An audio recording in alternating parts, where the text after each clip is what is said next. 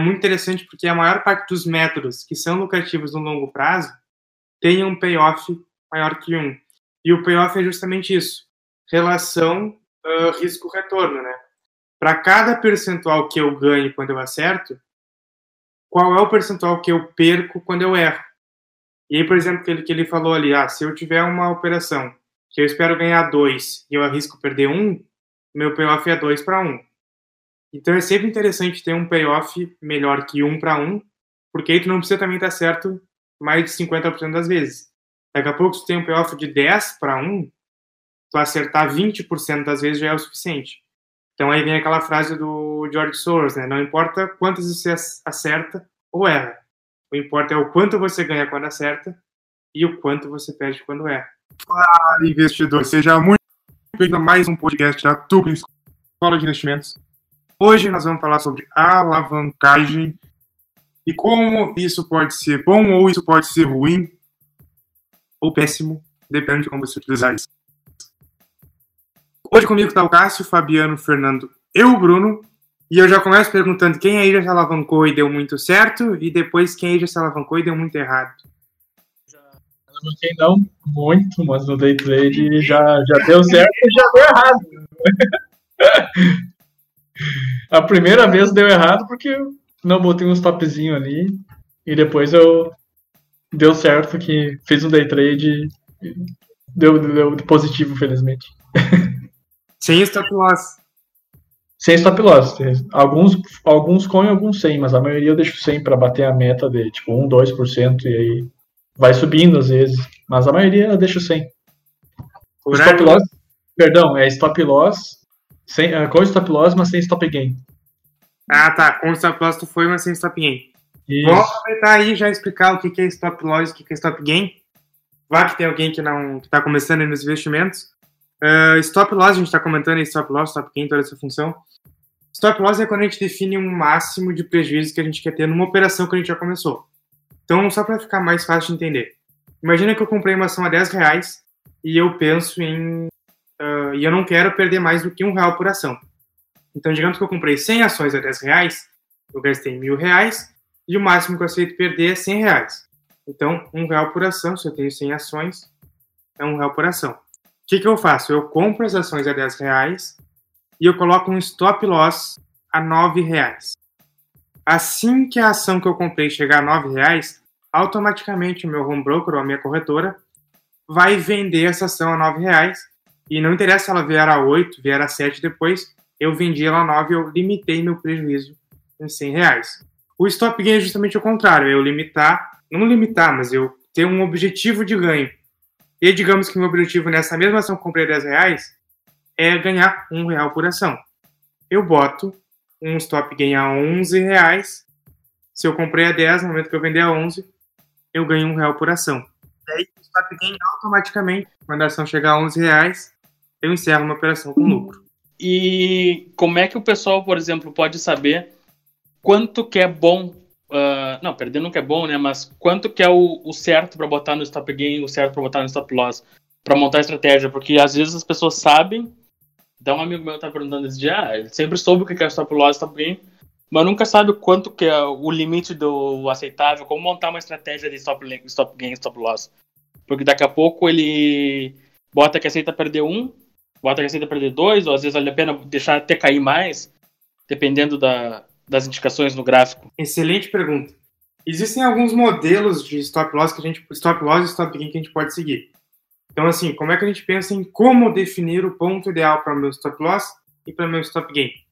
Vai depender de método para método, mas existem, digamos, duas maneiras macro de fazer isso.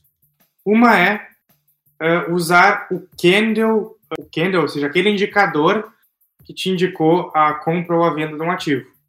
E aí, o que, é usar o candle? Então, por exemplo, se tu vai começar uma operação por causa de um martelo, por exemplo, que é um candle específico, é um indicador, uh, tu vai usar o stop na mínima desse candle.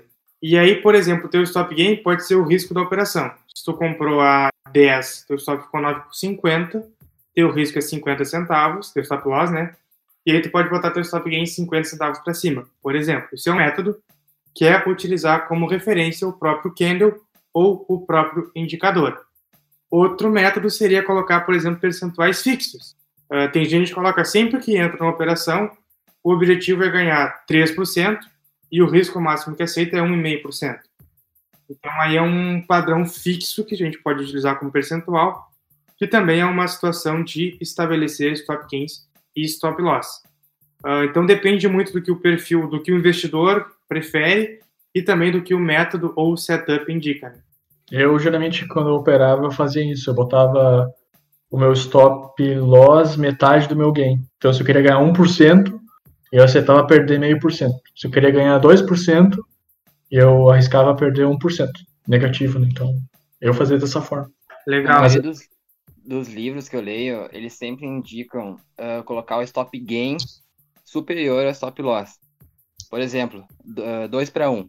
Tá arriscando perder 100 para ganhar 200, no caso. Esse seria o stop 2 para 1. Aí também tem gente que faz 3 para 1, uh, 4 para 1, que é mais difícil. Mas no longo prazo é, é melhor, né? Sempre vai ganhar mais do que perder. É, tem que ficar ligado que é, acontece, né? É sacanagem às mas acontece. Tu bota o stop loss a meio por cento e aí vai a meio por cento negativo e volta para, sei lá, 2% positivo. Que sacanagem, sabe? Dá uma batida e volta. Só dá, só dá aquela pedalada ali para pegar o teu stop, né? Aham. Uhum. Já mata metade da galera ali que tá, que Esse tá é operando. o ruim do stop curto. Exatamente. é tu perde menos, mas ele baixa rápido. Isso assim, um cara... Tentou, uh, de fazer o stop gain idealmente uh, maior ou um percentual de ganho maior do que quando a gente faz a perda, é muito interessante porque a maior parte dos métodos que são lucrativos no longo prazo tem um payoff maior que um. E o payoff é justamente isso: relação uh, risco-retorno, né? Para cada percentual que eu ganho quando eu acerto, qual é o percentual que eu perco quando eu erro? E aí, por exemplo, que ele, que ele falou ali, ah, se eu tiver uma operação que eu espero ganhar dois e eu arrisco perder um, meu payoff é dois para um. Então é sempre interessante ter um payoff melhor que um para um, porque aí tu não precisa também estar certo mais de 50% das vezes. Daqui a pouco tu tem um payoff de 10 para 1, tu acertar 20% das vezes já é o suficiente. Então aí vem aquela frase do George Soros, né? Não importa quantas você acerta ou erra.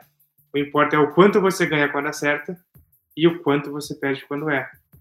E geralmente quando a gente ganha mais quando acerta do que perde quando erra, a gente tende a ter mais resultado no longo prazo.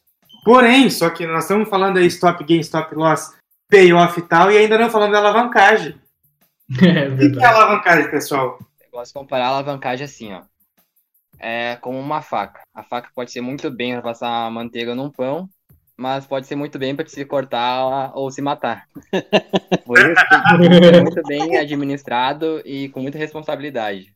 Porque ali tu tá, é, é um jogo mais difícil, aí tu tá alavancando teu capital, mais do que tu tem, né? É bem fácil para quebrar. Exatamente. E tem outro exemplo bom também, é que nem tu, tu descer a, acampamento ali, a Fernando Ferrari a 200 por hora, né? Se for um piloto, se tiver um, ou, ou tu tá numa pista de carro, tu tá alavancado para fazer head, tu tá numa pista de corrida, né? Mas tu tá ali só especulando, tu tá descendo é. a Fernando Ferrari a 200 por hora. As chances de tu não chegar no McDonald's lá é... são é boas. São boas. Só para deixar claro, a Fernando Ferrari é uma rua muito íngreme que tem aqui na cidade. Mas muito íngreme. Não, exatamente. Essas analogias, a alavancagem é justamente quando a gente utiliza mais dinheiro do que tem para fazer uma operação. Então vamos pensar assim: se eu tenho 10 mil reais, ao invés de usar somente os 10 mil reais que eu tenho, eu me alavanco e, por exemplo, compro 30 mil reais em ações. Não só os 10 mil que eu tenho. Ou, sei lá, compro 10 mil dólares com 10 mil reais que eu tenho. É, e isso justamente é alavancagem. É, fazer operações com mais dinheiro do que a gente tem investido. A gente pode fazer isso de algumas maneiras. Uma é fazendo um termo com a corretora, que é justamente pedir dinheiro emprestado para a corretora, utilizando mercados futuros, que é comprando ou vendendo uh, contratos de índice ou de dólar, ou, por exemplo, uh, negociando opções a seco, de certa forma, uma maneira de se alavancar, porque tu aumenta um pouco tua exposição ao risco. Mas é muito importante uh, pensar nessas analogias que vocês fizeram. Eu gosto muito de fazer uh, analogia que a alavancagem, quando ela é feita para o hedge, é tipo o Hulk controladinho lá dos Vingadores. O Hulk já pensativo, já mais controlado, que não destrói tantas coisas assim. Uma alavancagem mal utilizada, ou muitas vezes com a ideia de especulação, é o Hulk destruidor. Ele faz tu perder o. É Tesseract o nome do negócio aquele? Ele faz dar merda no jogo. Então, é muito importante usar a alavancagem da maneira correta e não se alavancar muito quando estiver fazendo especulação, que pode dar muito errado e muito rápido. É, é muito tentador também, né? Imagina, tem 10 mil na conta ali, mas tu pode girar, sei lá, 100 mil. Se dá certo, é maravilhoso. E uma das, uma das piores coisas, na minha opinião, é a confiança. Por exemplo, tu faz a primeira vez ali, alavancado, dá certo. Faz a segunda, dá certo. Tu pensa, opa, tá fácil demais isso aqui, vou, vou aumentar minha mão. De quando tu adquire convicção, tem confiança, tu vai lá e o mercado te derruba. Te e dá uma palavra. Ah, eu lembro que eu lembro que eu fazia com é, às vezes um contrato. Eu, beleza, vou pegar amanhã. E pá, ganhei uns dias ali, legal. Aí eu vou fazer com três contratos. Meu Deus. Comigo foi assim também. Eu, Ei, assim, Ana, deu dois minutos. Pim! Interessante. Já fácil. Não, só que eu comecei, eu fui mais né, agressivo. Comecei 100. com três. Ah. Daí eu ganhei uh, 70 reais assim, questão de segundos. Foi muito, muito fácil pra mim. Segunda vez também muito fácil. E depois eu aumentei pra 10. Daí, cara, foi, foi horrível. Daí depois que, que eu aprendi que nós não pode se brincar assim com isso. Eu costumo dizer, da experiência que eu tive, não é assim demais, mas é, ganhar um dia não é difícil. O difícil é ganhar uma semana, um mês inteiro. Manter a consistência que é complicado. Exatamente. E alavancado é mais difícil de manter a consistência, porque tu aumenta muito teu risco e daqui a pouco tu perde todo o teu capital. Né? E sai o dinheiro no dia também, né? Então... É, e envolve psicológico também, aquilo te deixa muito afetado. E pode ver, quanto mais alavancado tu tá, maior, maior probabilidade de dar errado. Porque isso não sei como, mas mexe contigo, né? É um negócio complicado, mexe contigo. É verdade, é, é muito complicado. Eu botava sempre o objetivo, sabe? Tipo, ah, vou ganhar. Uh, posso perder no máximo acho que quando eu estava operando um contrato na, na, época do índice, 50 reais, 70 reais. E aí meu ganho, obviamente, era o dobro, então de 150, 100, às vezes até 300, dependendo. Então chegou no limite ali, do, se eu perdi aquele valor, eu não faço mais no dia. E aí chegou no limite do valor também, eu paro. Teve um dia em especial que eu comecei a operar naquele dia e eu tava com menos cento e poucos, menos 200 reais. E aí, em vez de eu parar, felizmente deu certo, eu fui lá e recuperei a minha perda. Fiquei no 0 a 0 Só que imagina, poderia ter perdido o dobro. Exatamente.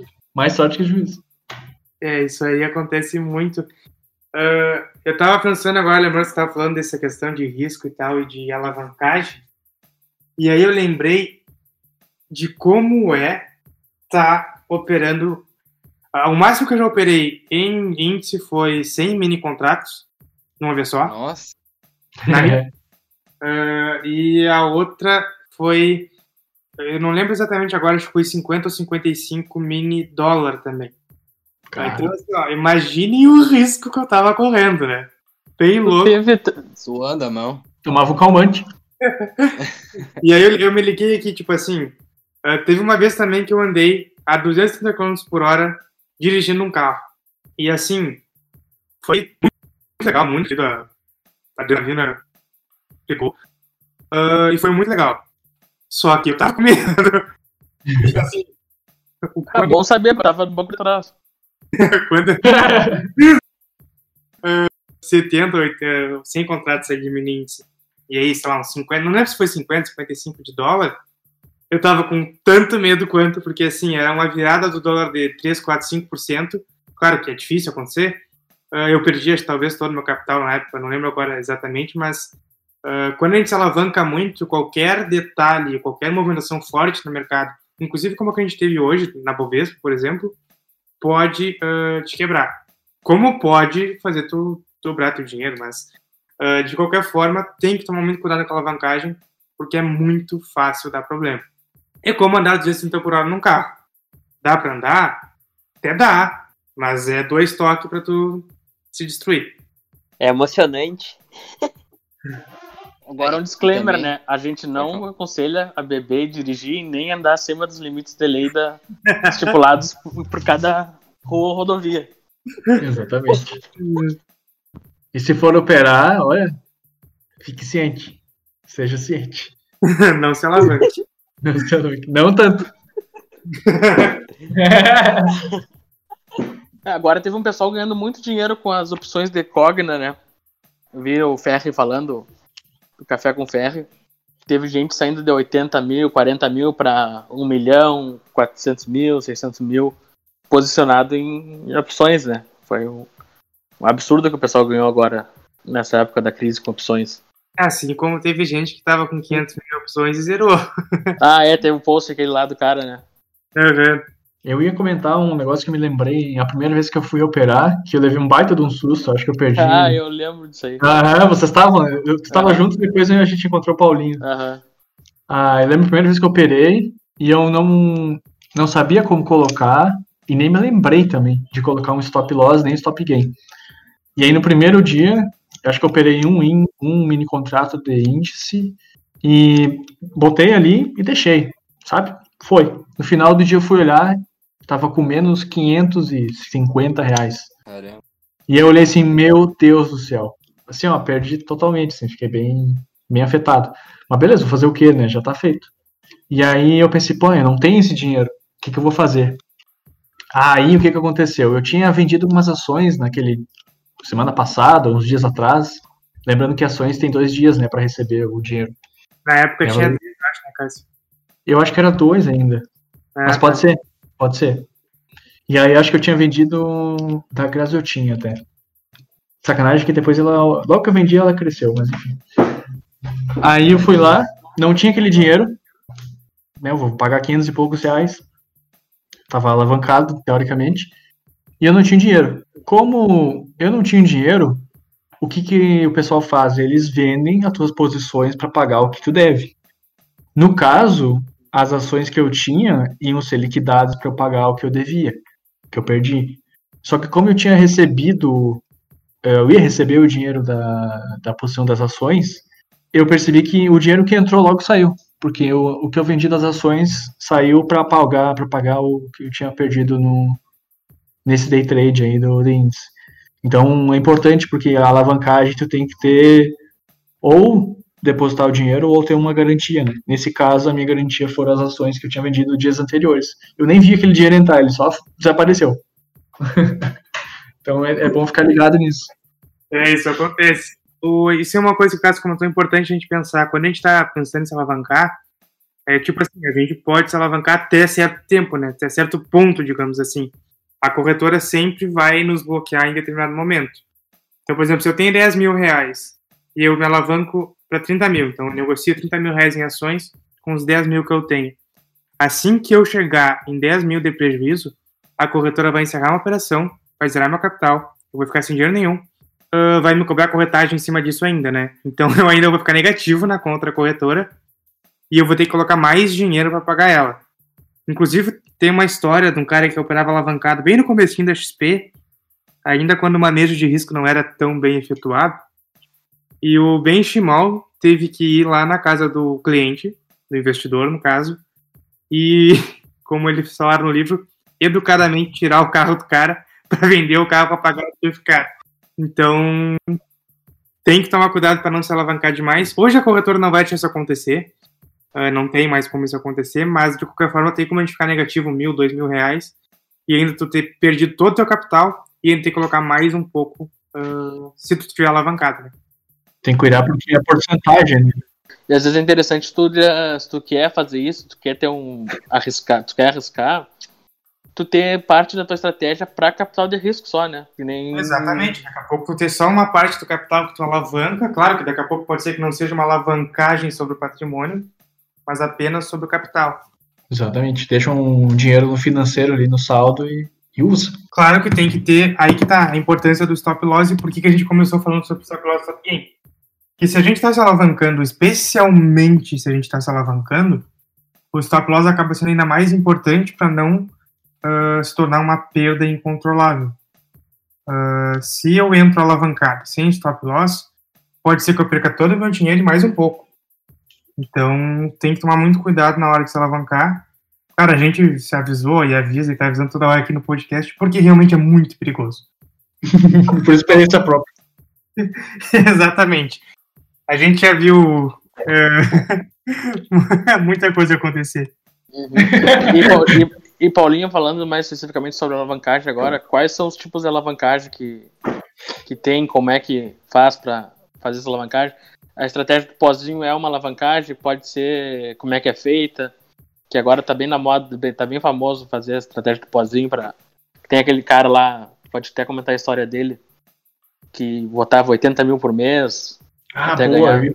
muito bom. Ah, sim. É, a estratégia do pozinho diretamente acaba né, não necessariamente, não é uma alavancagem, porque pelo menos a estratégia em si é tu perder dinheiro todo mês até que o momento dê certo, tá? É a estratégia do pozinho é comprar opções baratas, fora do dinheiro. Uh, então, opção é o que dá direito de compra. A gente pode até fazer um outro podcast sobre opções para explicar melhor como isso funciona. Mas é, próximo. comprar uma ação a um preço pré-determinado. E aí tu compra isso por, sei lá, 5 centavos, e se a atuação subir muito, esses 5 centavos pode virar um real, dois reais até. Só que as chances disso acontecer são muito pequenas. A, a, a ação geralmente tem que variar muito para isso acontecer. Uh, então acaba não sendo uma alavancagem, porque tu coloca teu dinheiro ali, o máximo que tu pede é teu dinheiro. Não tem como tu ficar devendo. E tu não tá usando mais dinheiro do que tu tem. O que seria uma alavancagem é pegar mil reais que tu tem e comprar dois mil reais em opções. Aí tu teria se alavancando. Não, é que um cara é kamikaze, né? Ou vender te vender carro. Aí é, é limitado teus ganhos. É, teus perdas, tá louco, aí, aí é alto risco demais. Provavelmente a corretora nem vai deixar isso acontecer. Tá, e quais são as alavancagens hoje, hoje disponíveis no mercado? da corretora, quais são os tipos de alavancagem que eu posso ter? É, termo, que é tipo, tu tem um saldo em conta e tu pede dinheiro emprestado para a corretora e compra mais ações. Mercado futuro, que só, só exige uma garantia para te poder negociar. Então, por exemplo, no mercado futuro de dólar, tu, num day trade, por exemplo, tu precisa 20 reais para negociar um mini contrato. Um mini contrato vale 10 mil dólares. Então, se tu tem 20 reais na conta, tu negocia 10 mil dólares. Isso é uma alavancagem, sei lá, 500, às vezes um pouquinho mais que isso até, eu acho. E é, claro, se tu tem só 20 reais na conta e tu for negociar um mini contrato de dólar, é super arriscado. Qualquer variação aí de meio ponto no dólar, em vez de dois pontos no dólar, tu já zera teu capital, a corretora te encerra a operação e tu sai devendo a corretagem ainda. Dá pra se alavancar com ações também no day trade. Só que é um pouco diferente do conceito de índice dólar, não é por ponto. Tem um limite de alavancagem cada ação. Exatamente. Geralmente tu consegue operar pelo menos seis vezes o teu capital aí uh, no day trade em ações. Pelo menos não. Depende muito da corretora, depende muito da volatilidade do dia. Uh, mas é muito importante que o Bruno falou. Às vezes tu tem mil reais e tu vai fazer dentro do mesmo dia a operação e tu quer comprar quatro mil reais em ações, tu consegue, porque a corretora vai te liberar isso, porque o risco da, da ação cair 25% num dia é muito pequeno. Então, com mil reais, você pode comprar quatro mil, e aí tu tá se alavancando, porque se tu tem mil reais na conta e tá operando quatro mil reais, ou seja, comprando quatro mil reais em ações, uh, tu tá se alavancando pelo próprio sentido da palavra, que é usar mais dinheiro do que tu tem. Negociar mais dinheiro do que tu tem. Você tem que ficar ligado quando faz isso, porque tem corretoras que cobram corretagem. Né? Então, por exemplo, eu lembro que eu, às vezes eu estava fazendo uns testes de day trade e eu tinha, acho que 4 mil disponível para fazer uma alavancagem. Aí eu tava operando 23, 24 mil, acho que tava uns 6, 7 vezes de alavancagem. O que acontecia? Eu tava fazendo para ganhar meio por cento. Então, geralmente, isso dava cerca de 150 reais de lucro, ou 70 e poucos de prejuízo. Só que esses 140 que eu ganhava, 150 que eu ganhava, tem a corretagem de venda e tem a corretagem de compra. E a cobrança que vem depois, né? Então, tem que ficar ligado nisso, porque às vezes tu vai fazer por meio por cento, vai ganhar 50 reais, tu vai pagar 40 de corretagem não tem lucro. Fora os emolumentos da bolsa e taxa de liquidação Exatamente. que a gente nem vê. Né? Exatamente. Exatamente. Tá lá na nota. Muito importante. Isso a gente só percebe depois que faz, né? Porque aí vem a conta. Pessoal, se vocês forem fazer alavancagem, tenham noção do que tá fazendo e botem stop. Loss, pelo menos. Isso, for, é, tem que ter uma estratégia, né? Exatamente. É, e assim, se quer experimentar alavancagem no day trade, eu acho que primeiro tem que começar em ações. É como se fosse a série B da, da, do, da alavancagem ali. Machuca menos que índice dólar e tu tem mais controle. Eu acho que com, com todo o manejo de risco seria um bom ponto para começar em ações. Show, dicas super importantes. Essas últimas vale a pena prestar muita atenção no que eles falaram agora, porque realmente é muito arriscado. Pode dar muito resultado se feito um bom manejo de risco, se feito com bom controle, com bom setup, com bom backtest, para entender exatamente o que a gente está fazendo. Bom, acredito que isso já foram, já foram bastante dicas aí. Muito obrigado por ter acompanhado o podcast de hoje. Nos vemos num próximo podcast. Até mais. Até mais, pessoal. Até mais.